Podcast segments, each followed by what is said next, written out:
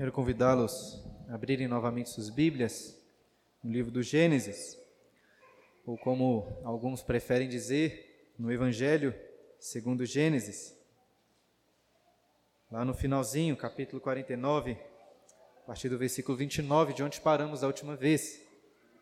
E finalmente, depois de quase dois anos, chegamos ao último capítulo do livro. Muitas coisas aconteceram nesses últimos dois anos. Acho que quando preguei aqui no primeiro capítulo, vários de vocês ainda não estavam em nossa igreja. Alguns que hoje estão casados estavam solteiros. Muitas das crianças não tinham nascido ainda. Em dois anos, muitas coisas mudaram, mas essas mudanças na nossa igreja nem se comparam com o que mudou no livro do Gênesis. Chegando aí ao final, fiquei refletindo sobre, sobre como o livro começa e termina em situações muito antagônicas. Gênesis inicia no princípio criou Deus, mas termina e o puseram num caixão do Egito. Essa é a última frase do capítulo 50. Gênesis começa com uma belíssima criação, cheia de luz e vida, lá no jardim das bênçãos de Deus mas termina com escuridão e morte em um caixão no Egito. Podemos nos lembrar de vários temas que este livro apresentou, e dentre eles, uma das coisas que mais encontramos em Gênesis é a morte. Logo no início, ainda no jardim das bênçãos do Éden, Deus disse ao homem: Pode comer livremente de todas as árvores do jardim, em especial da árvore da vida mas não coma da árvore do conhecimento do bem e do mal, porque no dia em que dela comeres, certamente morrerás. Dito e feito, o homem comeu, e uma das coisas que mais encontramos neste livro é a morte, a morte de Abel, a morte dos descendentes de Adão na genealogia do capítulo 5, a morte de toda a terra no dilúvio, a morte de Noé depois, a morte de Tera, pai de Abraão, a morte dos moradores de Sodoma e Gomorra, a morte de Sara, a morte de Abraão, a morte dos siquemitas, a morte de Débora, ama de Raquel, a morte de Raquel, a morte de Isaac, as mortes de Er e Onã, a morte do padeiro de Faraó e, finalmente, a morte de Jacó e de José, neste capítulo final. Ou seja, podemos dizer que o livro de Gênesis é um livro da vida, dos começos, mas é também um livro da morte e do fim. Não é possível ler e meditar neste livro sem refletir muito sobre a morte. Várias pessoas até tentam fugir dessa realidade, mas não é possível. Na última semana estava lendo alguns artigos dizendo que o Jeff Bezos, o fundador da Amazon, investiu 3 bilhões de dólares em uma empresa chamada Autos Labs. Segundo o site dessa empresa, a Autos Labs é uma companhia de biotecnologia focada em rejuvenescimento celular, com o objetivo de reverter as doenças e transformar a medicina. Ou seja, Jeff Bezos, o homem mais rico do mundo, ou o segundo, já que parece que ele perdeu o primeiro lugar para o Elon Musk, enfim, Jeff Bezos, um dos homens mais ricos do mundo, está investindo em uma ambiciosa empresa que pretende reverter as doenças e impedir a degeneração natural do corpo. Fosse usar termos mais sensacionalistas, diria que essa é uma empresa que quer combater a morte e prolongar a vida. Nada mais natural que um homem muito rico, com tantos bens e tesouros nessa terra, queira estender ao máximo a sua vida aqui. E é claro que não sou contra investir na medicina e no combate a doenças. Porém, eu acho muito perigoso querer a todo custo impedir a morte. Eu pensei nisso pensando aqui nos faraós do Egito antigo, nas mumificações. Inclusive, o Jeff Bezos, há pouco, há pouco tempo, comprou para a Amazon os direitos televisivos de uma história excelente que fala sobre homens ricos e poderosos buscando a imortalidade, sendo que o principal desses homens se chama Farazon. A semelhança com o nome de Faraó não é mera coincidência. quem talvez aí já leu a história ou assistiu a essa série nova dos Anéis de Poder, deve ter percebido um pouquinho como essa ideia é explorada. Uma ideia que certamente deve ser explorada melhor nas próximas temporadas. Estou aí curioso para saber como vai lidar com esse tema, que era um dos temas mais caros para Tolkien, sobre a morte e a imortalidade. Porém, muito mais relevante é compreender o que Deus nos ensinou em Gênesis sobre a morte e a imortalidade. Chegamos ao capítulo final do livro e encontramos aqui dois funerais. A morte, porém, apesar de um castigo terrível, inevitável, não é o fim. Gênesis é o livro da morte, mas é também o livro da vida. Não é à toa que logo no início encontramos ali no jardim a árvore da vida e a árvore que conduziu à morte. O sermão de hoje provavelmente será um dos sermões dessa série com menos aplicações específicas para o nosso dia a dia, mas creio que será muito importante para nos ajudar a ter uma perspectiva correta sobre a morte e sobre a esperança na vida eterna. Que Deus assim nos abençoe. Antes, porém, de irmos para o capítulo final, precisamos voltar de onde paramos da última vez, aí no capítulo 49, versículo 29, para lermos sobre a morte de Jacó, mas também sobre a sua esperança. O texto diz assim: Depois lhes ordenou, dizendo: Eu me reúno ao meu povo, sepultai-me com meus pais na caverna que está no campo de Efron, o Eteu, na caverna que está no campo de Macpela, fronteira a Manre, na terra de Canaã, a qual Abraão comprou de Efron com aquele campo, em posse de sepultura. Ali sepultaram Abraão e Sara, sua mulher. Ali sepultaram Isaac e Rebeca, sua mulher. E ali sepultei Lia. O campo e a caverna que nele está, comprados aos filhos de Et. Caso alguém esteja aqui caindo meio que de paraquedas na história deste livro, vou explicar rapidamente o contexto geral. Após a queda de Adão, lá no início, o castigo da morte, Deus prometeu a redenção para o homem. Muitos, inclusive, gostam de resumir todo o livro de Gênesis em três pontos: criação, queda e redenção. E a redenção é prometida através de um descendente da mulher que viria para esmagar a cabeça da serpente e salvar o homem do pecado e da morte, concedendo a ele novamente acesso à árvore da vida eterna.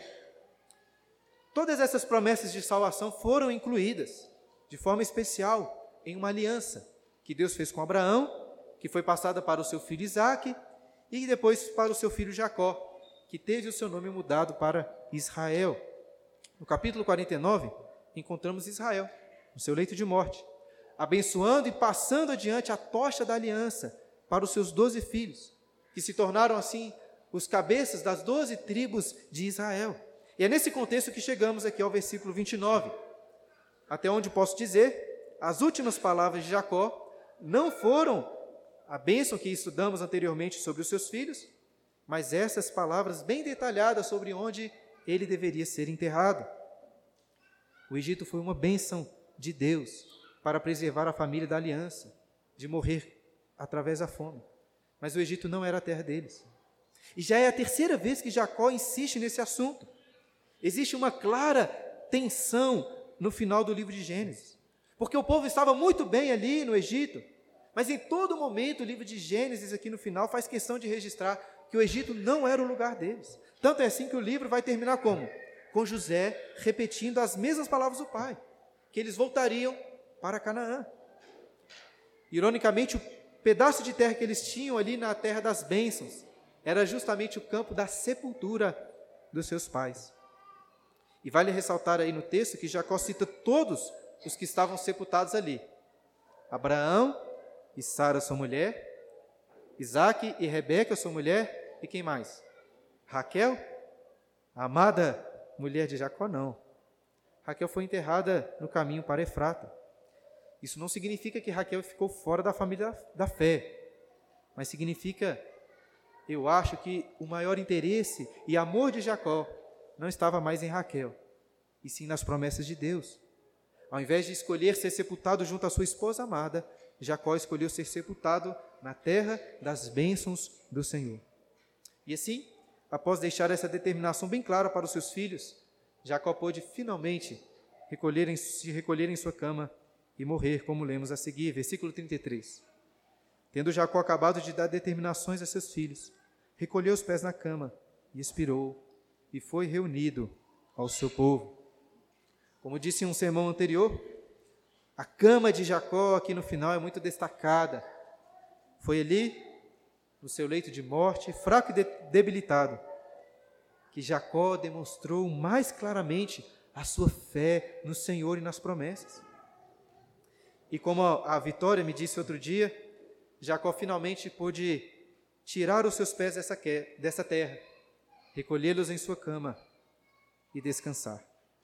Jacó nunca mais pisaria os seus pés peregrinos nessa terra, porque ele completou a sua jornada e foi reunido ao seu povo.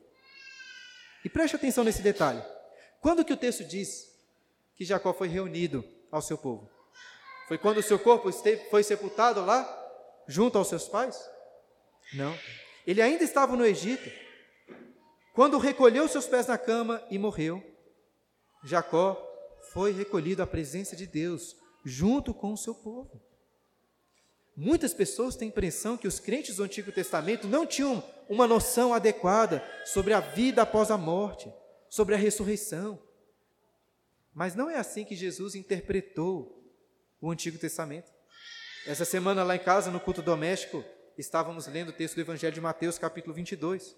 Uma conversa que Jesus teve com os saduceus, que não acreditavam na ressurreição. Vocês se lembram qual que foi a evidência bíblica que Jesus usou contra eles para defender a ressurreição? Jesus disse, Mateus 22, versículo 31, Quanto à ressurreição dos mortos, não tendes lido o que Deus nos declarou? Eu sou o Deus de Abraão, o Deus de Isaac e o Deus de Jacó. E então, baseado nessa declaração, Jesus afirmou: ele não é o Deus de mortos, e sim de vivos. Acredito que essa afirmação de Jesus pode nos ajudar a compreender o significado dessa expressão aqui em Gênesis, que Jacó expirou e foi reunido ao seu povo. Essa expressão não é um simples eufemismo para a morte, mas uma declaração de que Jacó morreu para essa terra, ao expirar e entregar o seu espírito, e assim foi reunido aos seus pais Abraão e Isaque estavam vivos com Deus. Encontramos aqui um belíssimo testemunho para os filhos de Jacó, reunidos ali ao pé da sua cama. Também um belíssimo testemunho para os descendentes de Jacó, as doze tribos de Israel, que ouviram a leitura deste livro de Gênesis pela primeira vez. E claro, um belo testemunho para nós também, a igreja de Israel. Jacó queria ser sepultado em Canaã, não porque Canaã era seu destino final, os pés de Jacó nunca mais pisariam naquela terra. Jacó escolheu ser sepultado lá, porque Canaã era um símbolo da verdadeira esperança de Jacó, a Canaã celestial. Então, que este testemunho tão impactante possa ser também guardado em nossos corações, enquanto nos preparamos para o dia em que também iremos expirar, entregar nossos espíritos para sermos reunidos a Deus e com o povo de Deus nos céus. No entanto, quando olhamos para um testemunho tão tranquilo, tão pacífico como esse de Jacó parece ter sido ali diante da morte, devemos nos precaver de cair em um erro muito comum e muito grave. Qual erro? O erro de diminuir a tragédia da morte. Alguns cristãos ficam tão empolgados com a alegria que nos espera, que passam a olhar para a morte quase que de forma estoica, assim, sem dor, sem tristeza, sem choro. Mas não foi assim que José e sua família lidaram com a morte do pai. Olha o capítulo 50. Então José se lançou sobre o rosto de seu pai e chorou sobre ele e o beijou. Deus havia dito a Jacó que José fecharia os seus olhos. Foi isso que aconteceu. Agora, uma história de amor intenso entre pai e filho, que motivou boa parte dos acontecimentos desde o capítulo 37 chegou ao fim. 17 anos atrás, José se lançou ao pescoço de Jacó, chorando de alegria por ver novamente o seu pai após tanto tempo. Agora, porém, José chora de tristeza e de saudade. Não é a primeira vez, nem a última que José chorou. Eu acho até que não consigo pensar em ninguém na Bíblia, que, ninguém que a Bíblia registre mais vezes chorando do que José. Essa é a sexta vez que nós lemos ele chorando e teremos mais duas ainda só neste capítulo. Se Jeremias é considerado o profeta chorão, podemos dizer que José é o patriarca chorão. O que não devemos considerar como uma característica negativa, de forma alguma, pelo menos não neste contexto. Lá em casa, quase que toda semana eu preciso chamar a atenção dos meus filhos por estarem chorando por coisas bobas. Geralmente é por reclamação ou por uma pequena irritação de outro irmão. Mas, por outro lado, eu tento ensiná-los que existem sim motivos adequados para chorarmos, principalmente pelos nossos próprios pecados. E claro, nós choramos com a morte. Os cristãos que encaram a morte com, com um sorriso, ainda que morte de cristãos que agora estão no paraíso, estão errados. A morte é motivo de choro, é motivo de luto, como veremos na sequência, olha o versículo 2. Ordenou José a seus servos, aos que eram médicos, que embalsamassem a seu pai. E os médicos embalsamaram Israel, gastando nisso 40 dias, pois assim se cumprem os dias do embalsamamento. Considerando aqui que eles estavam no Egito, acho que é seguro assumir que Jacó virou uma múmia.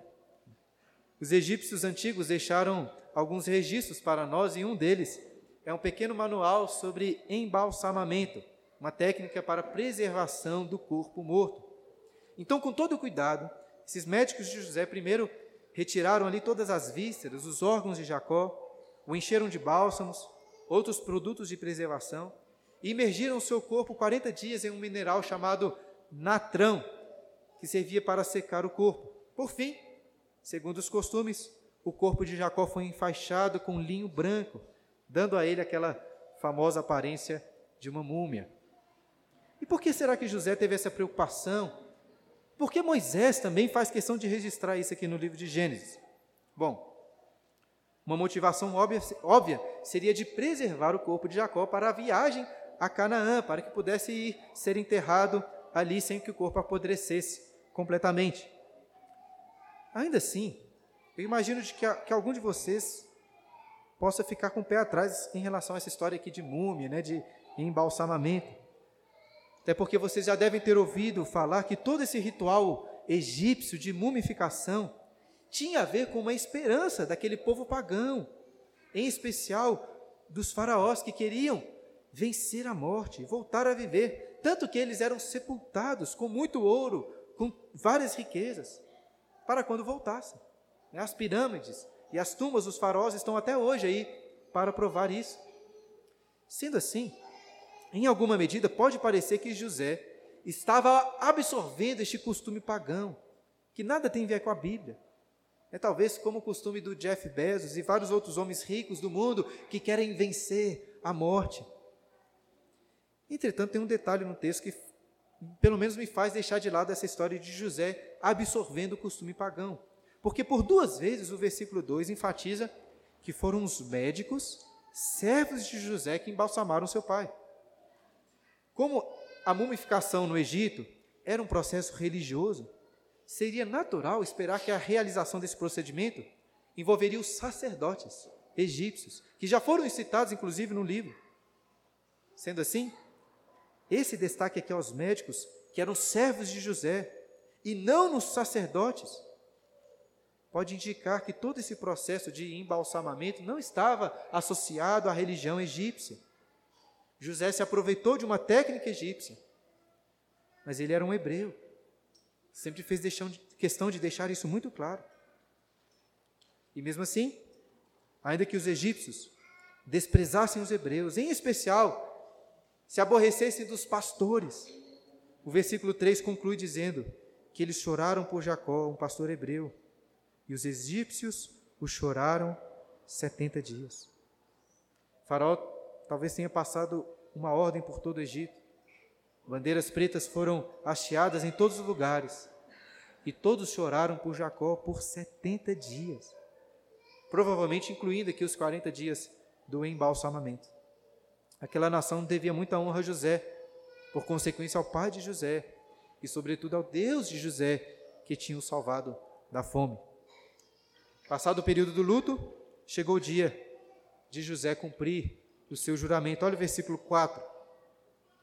Passados os dias de o chorarem, falou José à casa de Faraó: Se agora achei mercê perante vós, rogo-vos que faleis aos ouvidos de Faraó, dizendo: Meu pai me fez jurar, declarando: Eis que eu morro.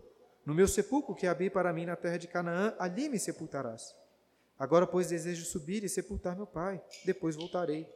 Respondeu Faraó: Sobe e sepulta o teu pai, como ele te fez jurar. Uma coisa curiosa é que José, o maior oficial do Egito, não foi diretamente até Faraó fazer esse pedido, mas lemos que ele foi através do, daqueles que estavam na casa de Faraó. Difícil saber exatamente o motivo disso. Alguns sugerem que José ainda estava com as roupas e aparência de luto, sem condições então de se colocar diante da presença do rei do Egito. Mas de toda forma, ele fez com que o seu pedido chegasse até Faraó, deixando claro que ele iria retornar. Faraó não precisava se preocupar com uma debandada daqueles hebreus, pelo menos não ainda. Depois né, de 400 anos, essa história seria outra. E em contraste também com essa história posterior, agora Faraó deixou o povo ir. Versículo 7. José subiu para sepultar o seu pai, e subiram com ele todos os oficiais de Faraó, os principais da sua casa e todos os principais da terra do Egito, como também toda a casa de José e seus irmãos e a casa de seu pai. Somente deixaram na terra de Gozem as crianças e os rebanhos e o gado. E subiram também com ele tanto carros como cavaleiros, e o cortejo foi grandíssimo. Eu acho difícil de pensar em um cortejo e funeral maior, mais longo do que esse.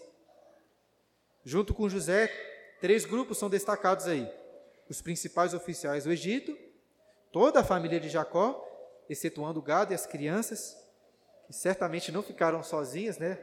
Mas ali com as suas mães ou avós, e também os carros e cavaleiros do Egito, provavelmente para proteger toda aquela comitiva. E considerando também os próximos versículos, posso dizer que mais espaço é dado para descrever a morte e o sepultamento de Jacó do que de qualquer outra pessoa em Gênesis. Provavelmente mais espaço do que qualquer outra pessoa na Bíblia. Eu digo isso para perguntar por quê? Por que tantos detalhes? Acho que uma dica está no último grupo que foi aí com José. Todas as outras, outras, todas as outras vezes que o Pentateuco fala de carros e cavaleiros, é para se referir a um evento específico. Qual evento? Quando que carros e cavaleiros saíram do Egito? Em outra situação.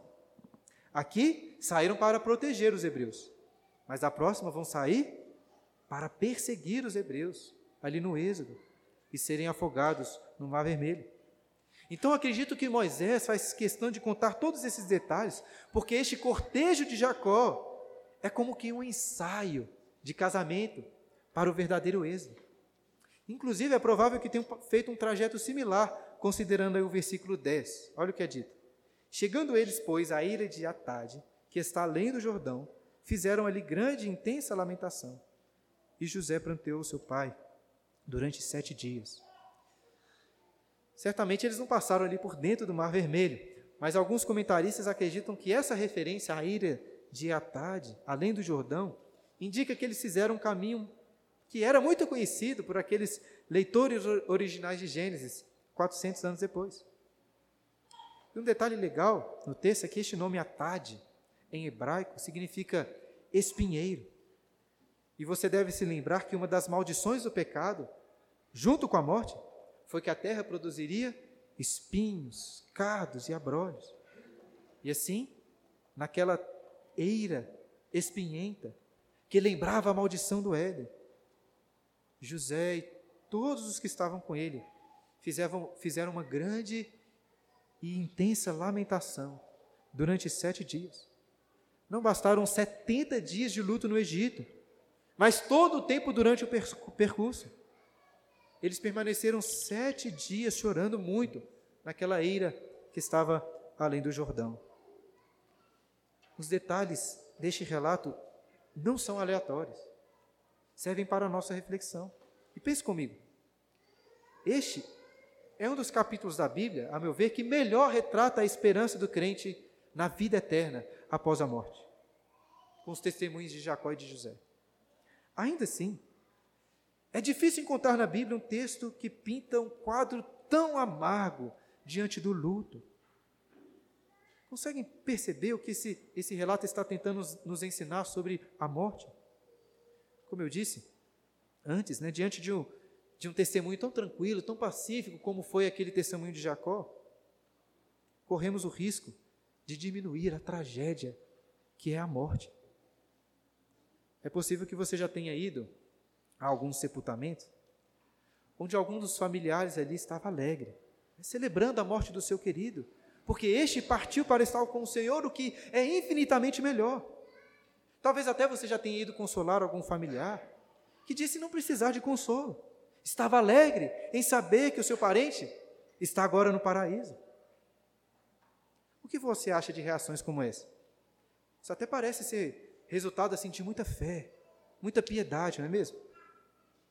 Mas eu não acho que esse é o caso. Não acho. Esse tipo de entendimento não é motivado por fé, mas motivado por um erro grave de não conseguir olhar para o amargor, para a tragédia da morte.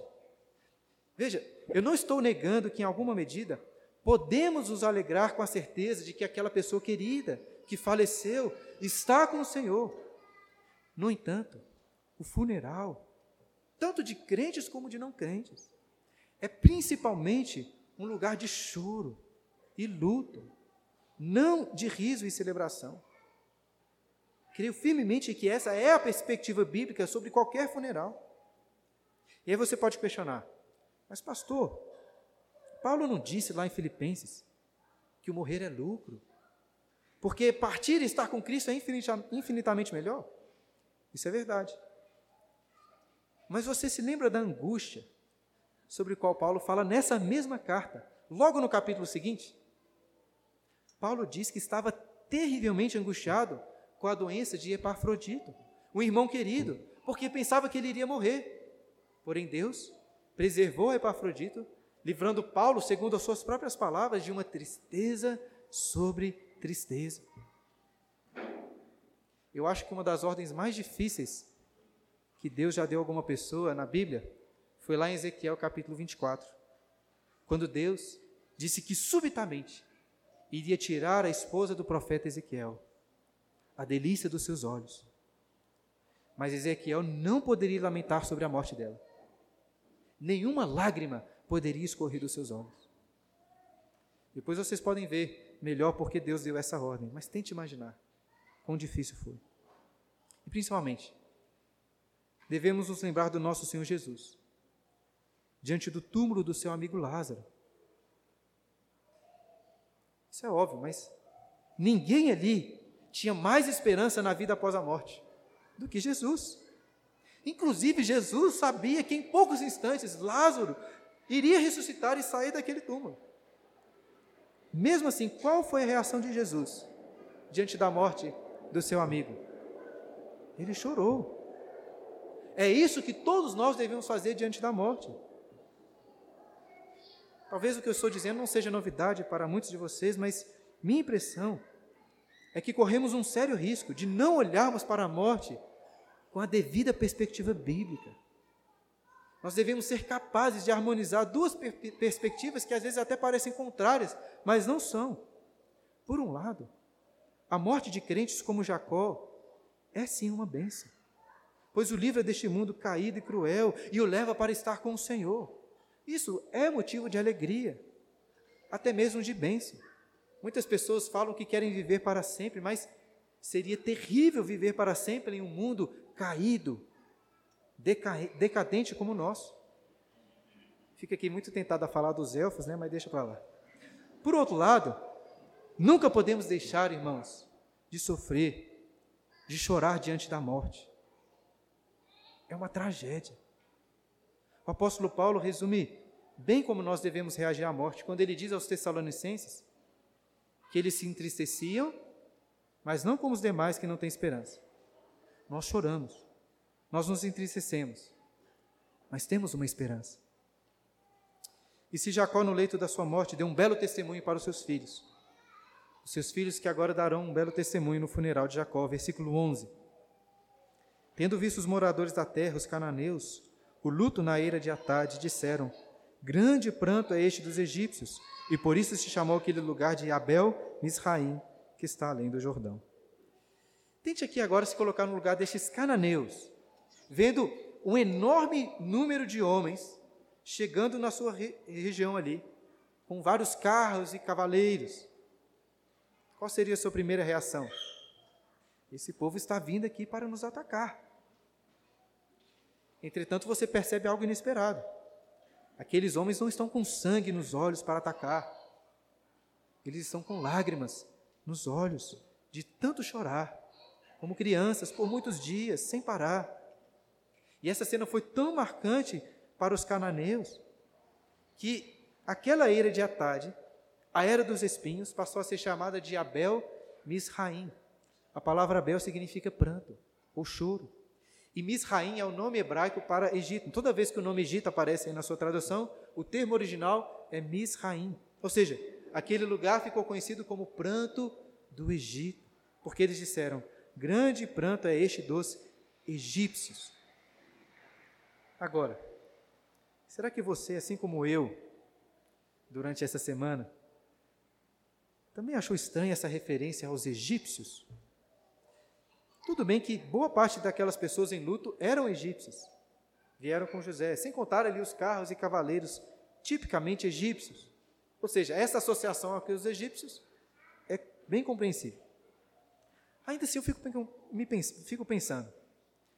Já tem alguns capítulos que Moisés, o escritor de Gênesis, está fazendo questão, fazendo de tudo para desassociar o povo de Israel dos egípcios. Apesar deles estarem morando no Egito, eles não são egípcios, mas hebreus, ou poderia já dizer, são israelitas. Por que então? Justamente no luto de Israel, o patriarca dos hebreus, Moisés destaca que os cananeus ficaram impressionados com o pranto dos egípcios. Eu acho que apesar dessa associação com os egípcios ser natural, ela é equivocada. O pranto não era essencialmente dos egípcios, eles estavam acompanhando era de José e dos seus irmãos israelitas.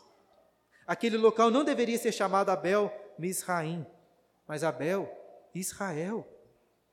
Os israelitas que choraram. Entendem essa questão?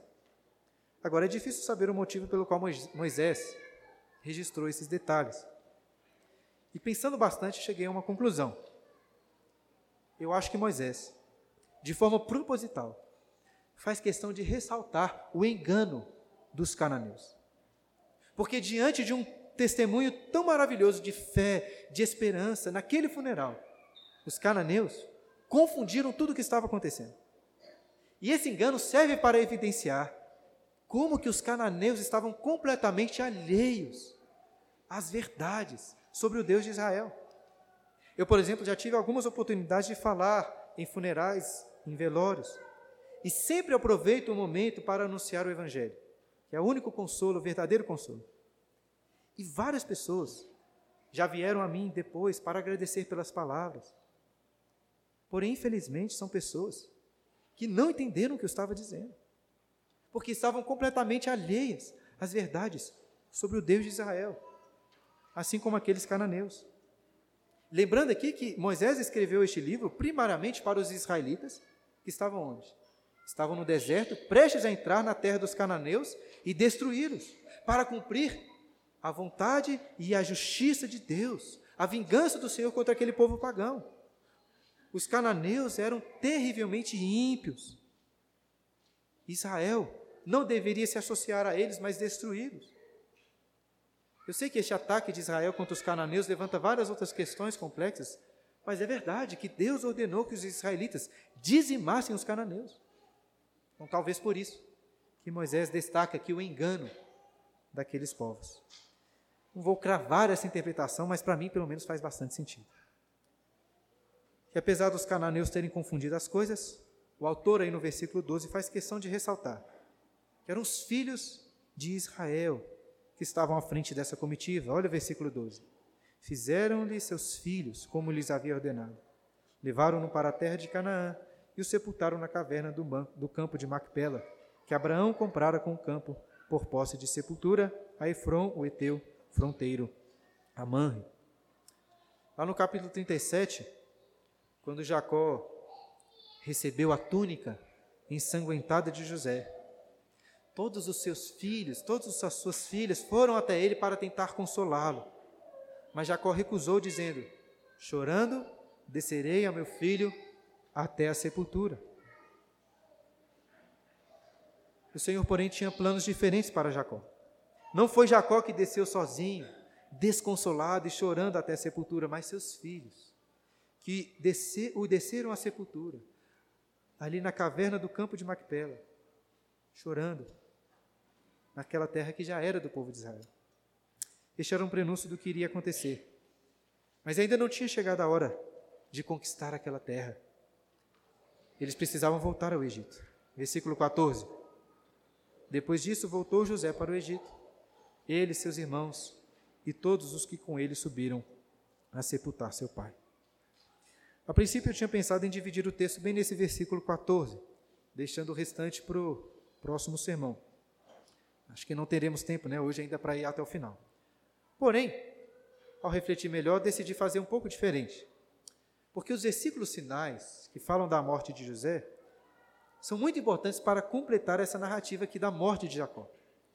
E por isso eu decidi que hoje nós vamos pular lá para o versículo 22, deixando então os versículos 15 a 21 para um próximo e último sermão, porque acontece nesses versículos aí do meio é de extrema importância para entender todo o livro de Gênesis. Vamos precisar de um tempo maior para gastar neles. Mas antes de pularmos aí para o versículo 22, nós lemos no versículo 14 que José e seus irmãos voltaram para o Egito. E essa ideia de voltar para o Egito não devia soar bem aos ouvidos israelitas, aos leitores de Gênesis, porque a última coisa que eles deveriam fazer naquele tempo era voltar para o Egito, como os pais deles queriam fazer e acabaram morrendo no deserto. Porém, neste momento da história de José, era necessário que eles voltassem, mas não para sempre. E é justamente para mostrar isso, que não era para sempre, que eu acho necessário lermos aí os versículos finais do livro de Gênesis. Então, nós já lemos durante a liturgia versículo 15 a 21. Pode pular lá para o versículo 22. José habitou no Egito, ele a casa de seu pai, e viveu 110 anos. Viu José os filhos de Efraim até a terceira geração, também os filhos de Maquir, filho de Manassés, os quais José tomou sobre seus joelhos. Antes de registrar a morte de José, Moisés então aqui destaca o que foi mais importante na vida dele. E note, Moisés não destaca que José foi um grande governador no Egito, com grande poder e autoridade. O escritor de Gênesis destaca a família de José. Jacó abençoou José dizendo que ele é um ramo frutífero. E José realmente pôde provar desse, desses frutos em sua vida, vendo ali seus filhos, seus netos, seus bisnetos, até os seus tataranetos. E dentre os seus bisnetos, José escolheu os filhos de Maquir para tomar sobre os seus joelhos. Com isso, Moisés não está dizendo que José colocou seus bisnetinhos no colo, ainda que possa ter feito isso várias vezes.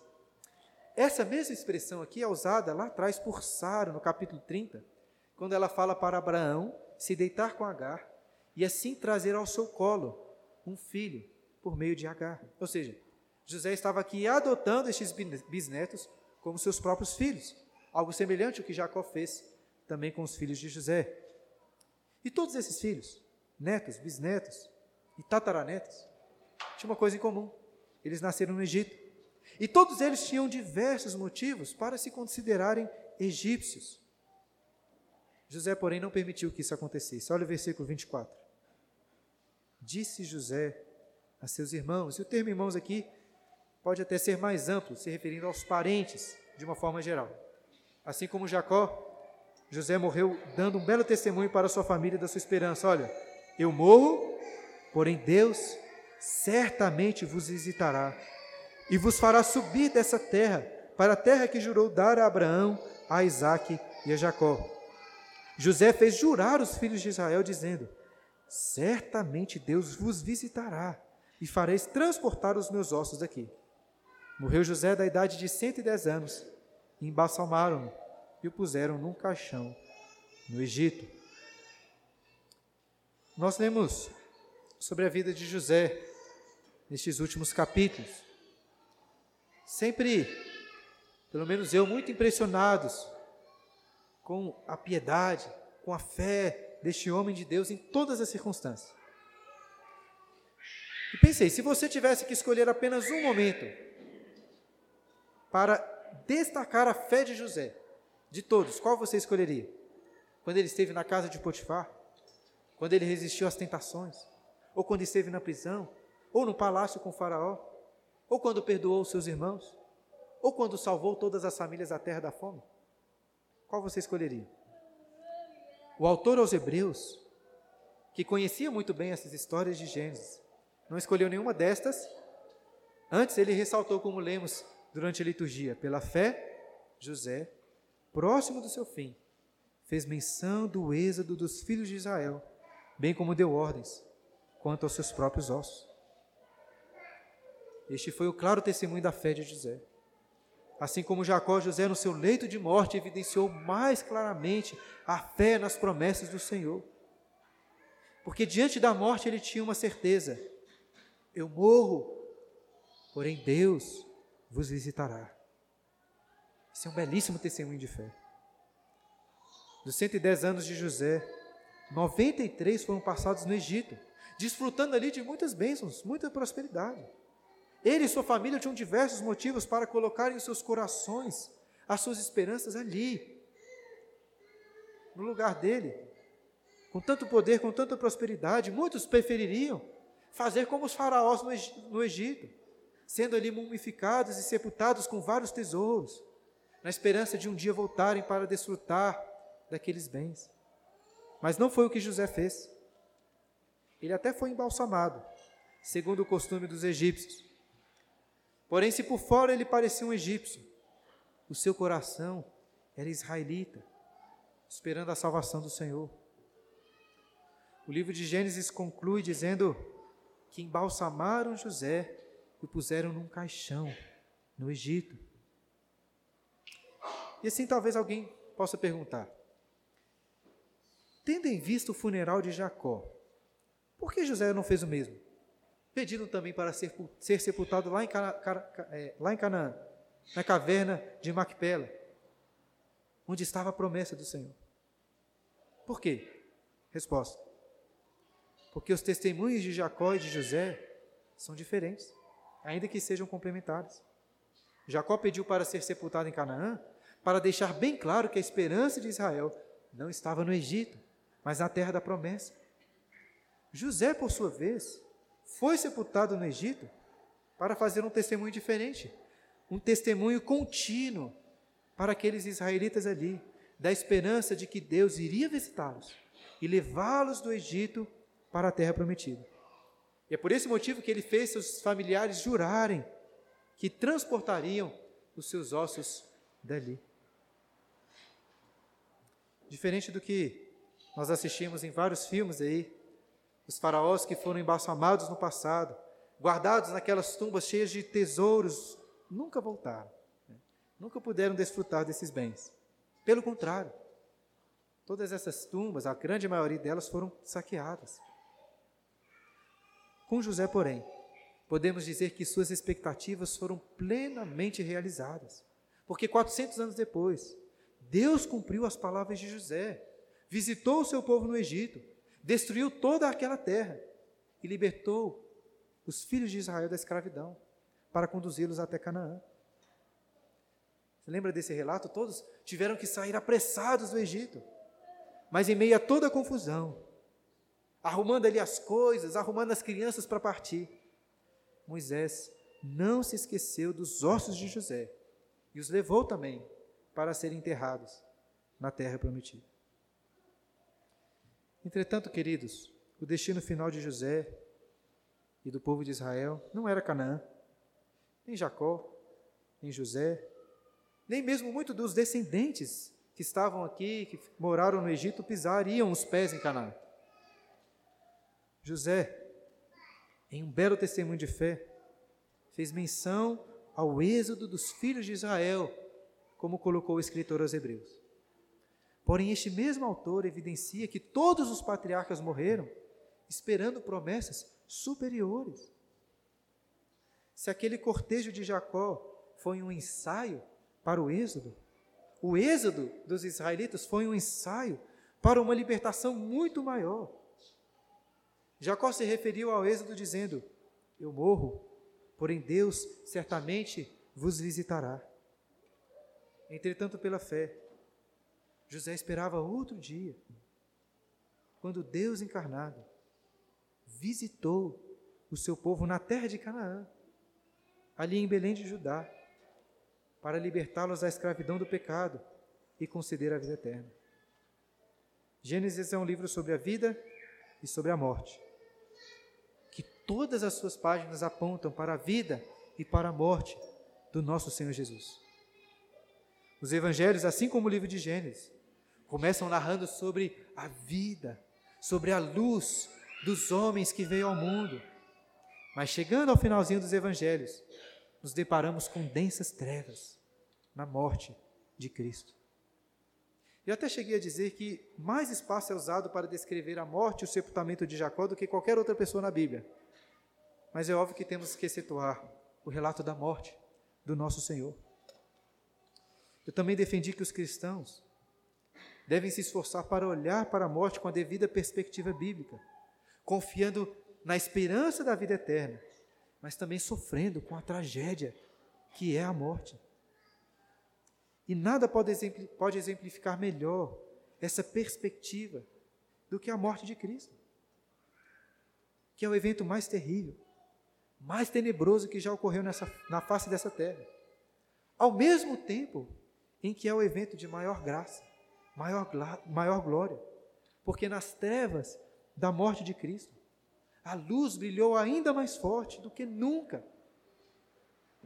dissipando para sempre as trevas da morte. Assim como o corpo de José, é o corpo do nosso Senhor Jesus também foi sepultado em uma tumba escura.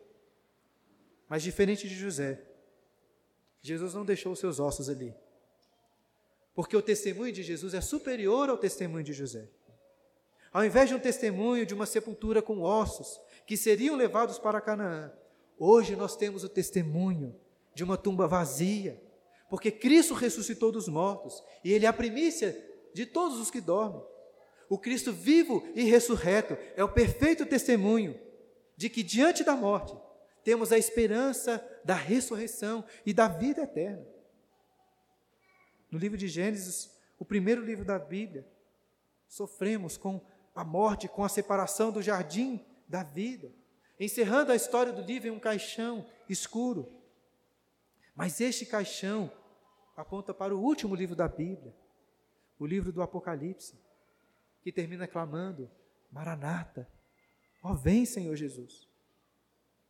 Nós também podemos enfrentar a morte como José, dizendo: Eu morro, porém Deus certamente nos visitará e nos fará subir dessa terra, para a terra que jurou dar a Abraão, a Isaac e a Jacó, a Canaã celestial para nos trazer de volta junto à árvore da vida.